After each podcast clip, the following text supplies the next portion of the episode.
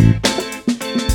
Hola, soy Pedro Juan Llabrés y esto es Huele a Química, el podcast. ¿Te interesa la química y estabas buscando un podcast que trate sus teorías y grandes descubrimientos, su historia, los químicos y químicas más destacados y todos los avances que aún están por llegar? Pues este es el podcast. Si te apasiona la química, suscríbete. Cada lunes un nuevo episodio en Spotify, Apple Podcast, Google Podcast, iVoox, Anchor, YouTube y demás plataformas digitales. Hola, bienvenidos al segundo episodio del podcast de Huela Química, el primero ya con contenido puramente científico, ¿vale? Empezamos nuestra andadura química en este segundo episodio de la primera temporada del podcast. Y bueno, no había mejor forma de empezar, obviamente, que por el principio, ¿no? La química tiene un origen, ¿de acuerdo? Que se remonta a muchos siglos atrás. Y por supuesto todos sabéis que es la alquimia, la antigua ciencia de, los, de la naturaleza que todos tenemos muy relacionada con la transformación de los metales en oro. Pues bien, la alquimia es una disciplina que hoy conocemos como una protociencia, es una disciplina protocientífica, es decir, que puede considerarse a la alquimia como una precursora moderna de la química. Pero ¿por qué la llamamos protociencia y no le llamamos pues ciencia antigua o una ciencia no tan avanzada como la nuestra hoy en día con nuestro conocimiento actual. Bien, porque no es ni fue nunca una ciencia en sí misma debido a múltiples motivos de los que hablaremos en este episodio. Cuando por fin se convirtió, o más bien la convirtieron en ciencia, ya pasó a llamarse química. Por eso la alquimia no se considera una ciencia, se considera una protociencia, un embrión de ciencia, ¿no? Hoy los restos de alquimistas y la alquimia en sí misma sí que son consideradas ya una pseudociencia porque hay demasiadas evidencias que la alejan de, del método científico y de la ciencia. Entonces, si no fue una ciencia en su momento, ¿qué era? ¿Qué se consideraba la alquimia? Bueno, pues seguramente en los siglos pasados los alquimistas sí que se veían ellos mismos como científicos y la alquimia era vista como la ciencia de esa época, pero también eran filósofos, o pensadores, y por ello hay quien considera la alquimia más un pensamiento filosófico que se centraba en el cambio de las cosas. Dentro de la investigación del mundo, su afán por entender la composición de la naturaleza, la alquimia siempre se ha caracterizado por centrarse en una cosa por encima de todas, la transmutación de cualquier metal en oro. Eso es conseguir convertir cualquier metal en oro. Este objetivo lo intentaban abordar desde un punto de vista experimental, es decir, aplicando condiciones concretas a esos metales, pensando en convertirlos en el tan ansiado metal oro. Pero también centraron su actividad en la búsqueda de otro metal, eh, quizá un mineral, una sustancia que fuera capaz de hacer esa transformación por sí misma, la llamada piedra filosofal. Pero la piedra filosofal no se dice que otorgaba la eterna juventud, bueno, esa interpretación puede venir de quien posea la piedra filosofal podría tener oro a raudales, que sin duda le otorgaría una vida mejor y más duradera. ¿Eso se puede considerar eterna juventud? Bueno, puede que con los siglos haya salido esa idea. Entonces, junto a la transmutación de los metales, los alquimistas también buscaban la transmutación de su propia alma. Ahí ya es cuando empieza a chirriar la cosa, ¿verdad? De su alma. Eh, pues sí, del alma, del cuerpo, de su esencia, hacia una entidad más pura que les acercara al reino divino y les alejara del reino humano. Bien, aquí ya empezamos a entrar en terreno fanganoso, ¿verdad? Nos estamos alejando de lo que entendemos ya hoy por ciencia para empezar a mezclarlo con religión, misticismo, espiritismo, etcétera, etcétera. Pues bien, de todo un poco había entre los alquimistas, cambiando de época en época, y sobre ello vamos a tratar. Eh, tienes que pensar que la alquimia existió pues durante casi 6.000 años si nos remontamos a los tiempos más antiguos. Eh, vamos a hacer un pequeño repaso temporal a la evolución de la alquimia que sin duda nos ayudará a entenderla mejor y iremos llegando poco a poco a nuestra ciencia que caracteriza y protagoniza este podcast que es la química. Si yo te digo que en el antiguo Egipto se utilizaba yeso en el año 4000 a.C., ¿podemos decir que eso era alquimia?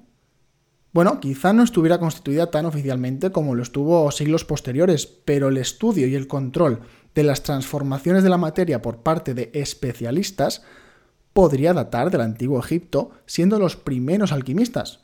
Los egipcios también descubrieron y se aprovecharon del papiro en el año 3000 a.C. o usaban morteros de cemento allá por el 2500 a.C. y también descubrieron el vidrio en el 1500 a.C. Todo ello empezó a dar forma a la alquimia y a los propios alquimistas que rendían culto al dios Thoth, dios egipcio de la sabiduría. Seguían la creencia del macrocosmos-microcosmos, expresada en todo lo que está abajo es como lo que está arriba, y todo lo que está arriba es como lo que está abajo. Esto viene a decir que el cuerpo humano, que sería el microcosmos, se ve afectado por el mundo exterior, el macrocosmos, representado por el cielo con sus astros y la tierra con sus elementos y minerales. Es decir, se pensaba que aquellas transformaciones que se producían en la naturaleza podrían reproducirse y producirse también en los seres humanos. Si un metal se transforma en oro, ¿el ser humano puede transformarse en algo? Bien, en el siglo IV a.C., macedonios griegos conquistaron Egipto y fundaron la ciudad de Alejandría en el año 332 a.C. Los griegos conocían al dios Tod como Hermes Trimegisto y adoptaron la filosofía egipcia a la que se bautiza como filosofía hermética. Además, añadieron sus pensamientos pitagóricos basados en los números, los jonistas basados en el mundo natural y gnósticos basados en Dios a esa ecuación. Los griegos eran partidarios de la presencia de cuatro elementos fundamentales en la naturaleza, tierra, aire, fuego y agua. En esta época vivió la que se considera primera mujer y puede que fundadora formal de la alquimia, María la Judía, que escribió varios tratados sobre alquimia. Tratados donde explicaba procesos, pócimas, encantamientos. ¿No suena mucho a misticismo? Pues sí.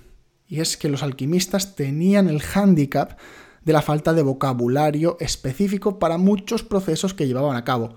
¿Y qué hacían? Pues cogían vocabulario de astrología, espiritismo, de mitos, y ello, unido a su filosofía hermética, la cual promulgaba el oscurismo y secretismo en los escritos para los no iniciados en el arte, hacen de sus escritos un galimatías a veces totalmente indescifrable, muy alejado del método científico como nosotros lo entendemos.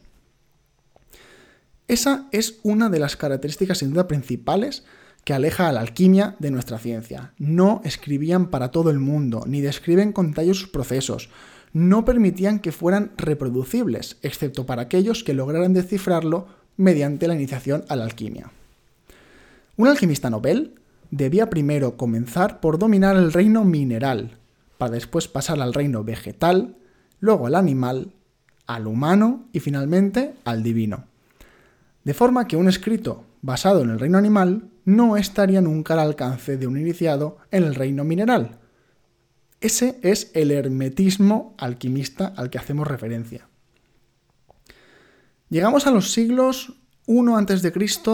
y 5 después de Cristo, seis siglos de duración del Imperio Romano. Eh, allí se adoptó la alquimia y la metafísica griegas, es decir, el aire, fuego y tierra, agua como eh, cuatro elementos fundamentales, el hermetismo, etc. Pero ya comenzaba a haber figuras como la de Agustín de Hipona, San Agustín, para los que somos agustinos, como yo, que comenzaron a alejar la alquimia de Dios. Tras la caída del Imperio Romano, la alquimia se trasladó al mundo islámico, de la cual tenemos hoy en día más documentación que de las épocas más antiguas. A los alquimistas de esa época debemos procesos como la destilación, el descubrimiento de los ácidos sulfúrico, clorhídrico o nítrico, la sosa o la potasa, el agua regia, que es ácido clorhídrico con ácido nítrico, que por cierto disolvía el oro. Era muy preciada por los alquimistas islámicos de esa época. Es una época más de experimentación, donde se mantienen las bases antiguas, pero los procesos comienzan a sofisticarse, detallarse y servir para generaciones futuras. El alquimista más famoso de esta época, y quizá uno de los más famosos en general, fue Jabir ibn Hayyan, conocido como Geber, considerado un primer fundador de la alquimia. Perdón, un primer fundador de la química, al menos de la química más antigua, ya que contribuyó en gran medida a la clasificación sistemática de los elementos químicos conocidos hasta entonces, algo que él llamó sustancia. Entramos ya en la Europa medieval, ya siglos V hasta ya el siglo XV. La alquimia es aceptada de primeras por la filosofía cristiana. Aquí Dios vuelve a escena y absorbe gran parte de la alquimia islámica en cuanto a experimentos. En esta época se añaden a los cuatro elementos básicos, aire, agua, fuego y tierra, el mercurio, representando el espíritu, el azufre, que representaba el alma, y la sal, que representa el cuerpo. Poco imaginaban que la materia la componen muchos más elementos, ¿verdad? Personajes clave de esta época como Alberto Magno, que es el patrón de los químicos, o Tomás de Aquino, comienzan a instaurar algo parecido al método científico. El objetivo no cambia, la transmutación de metales a oro, la búsqueda de la piedra filosofal, pero cambia el camino a recorrer. La razón comienza a predominar. Nos encontramos en el siglo XIII al primer gran alquimista de la Edad Media, Roger Bacon, franciscano, el cual atribuye a la experimentación mayor importancia que a la razón, y comienza a desarrollar un protométodo científico en el que la experimentación para corroborar lo que, lo que la razón cree cobra mucha importancia. En esta época seguimos manteniendo el hermetismo, la relación macrocosmos-microcosmos. Fíjate, desde miles de años antes de Cristo ya existían estos términos y se mantenían eh, a mitad de la Edad Media. La creencia de los cuatro elementos básicos también, la encriptación de sus escritos, pero añadimos experimentación y elaboración de teorías en lugar de creencias. Llega la Edad Moderna, ya en el siglo XV, y con ella un personaje clave en la historia de la alquimia. Theophrastus Philippus Aureolus Bombastus von Hohenheim, conocido como Paracelso. Rechaza el ocultismo hermético, aboga por experimentar y observar, no la naturaleza, sino el propio cuerpo humano. Rechaza el gnosticismo griego y considera que el hombre y la naturaleza sí tienen relación y que deben mantenerse en un equilibrio. Cuando se producía una enfermedad, él lo consideraba un desequilibrio que solo podía revertirse administrando una sustancia natural al cuerpo humano. Un remedio, un fármaco. Paracelso es uno de los padres de la farmacología y la toxicología y el autor de la célebre frase La dosis hace el veneno. En otro podcast hablaremos mucho más de este tema. Con el avance de los siglos, la alquimia va hacia abajo y la ciencia moderna se va formando como un embrión en la cabeza de algunos científicos que pretendían diferenciarse de los alquimistas vistos ya con otros ojos. Quizá uno de los últimos grandes alquimistas que ya cruzaba la barrera hacia ser químico fue Robert Boyle en el siglo XVII. Boyle aboga porque la química deje de estar al servicio de la medicina, como decía Paracelso, y la eleva a categoría de ciencia. Se dice que él suprimió el término al de la palabra alquimia, y en su obra El químico escéptico habla de romper con los cuatro elementos básicos, y pensar si la materia se componía de partículas aún más simples. Su idea no fue aceptada por los científicos de la época, pero iba bastante bien encaminado. También propone la utilización de nomenclatura estándar y romper con el ocultismo. De sus obras y pensamientos surgieron seguidores y científicos que instauraron las bases de la ciencia moderna y de la química tal y como la conocemos, entre ellos el gran Lavoisier, padre de la química moderna, o John Dalton. No me voy a detener a hablar de estos dos grandes químicos, a los cuales les debemos sin duda el inicio de nuestra ciencia como tal, porque los reservo para otro episodio. Pero a partir de ellos ya se puede considerar que hablamos de química, como ciencia autónoma e independiente. No querría pasar sin mencionar a uno de los alquimistas más famosos de toda la historia, Isaac Newton, uno, o el más grande de los científicos, dedicó gran parte de su vida y obra a la alquimia, a la transmutación de los metales, a purificar su alma y a buscar la piedra filosofal. Menos mal que dedicó un tiempo a escribir Principia y la ley de la gravitación universal, las leyes de Newton, y establecer las bases de la mecánica clásica, cambiando la física de su época y de los tiempos venideros. Qué gran químico sin duda se perdió. En los siguientes siglos, la química fue avanzando en su afán de conocimiento de la materia y de las transformaciones que se producen en ella.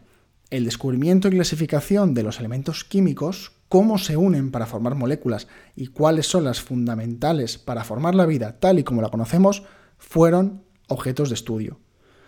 ¿Cómo beneficiarnos de los conocimientos químicos para producir sustancias que curen nuestras enfermedades, que hagan nuestros campos más fértiles o libres de plagas, que creen materiales con los cuales tenemos los objetos que vemos y usamos? Todo ello basado en la razón y la experimentación como bases de un método común a todas las ciencias, el método científico. Todo tiene un origen y no hay que renegar de él. Estamos aquí y somos científicos gracias a que alguien inició el camino a su manera, con sus herramientas y adaptándose a su época. Pero hemos avanzado gracias a los que supieron desvincularse de los pensamientos convencionales, de ir un paso más allá y evolucionar. En un solo capítulo, en 15 minutos, hemos abordado miles de años de alquimia. Y los próximos 400 Espero contarlos en muchos más episodios de este podcast. Pásate por mi Instagram, sígueme en Twitter, lee algo de mi blog o mírate un vídeo de mi canal de YouTube. Solo tienes que escribir en Google Huele a Química. Nos vemos la próxima semana en un nuevo episodio. Chao.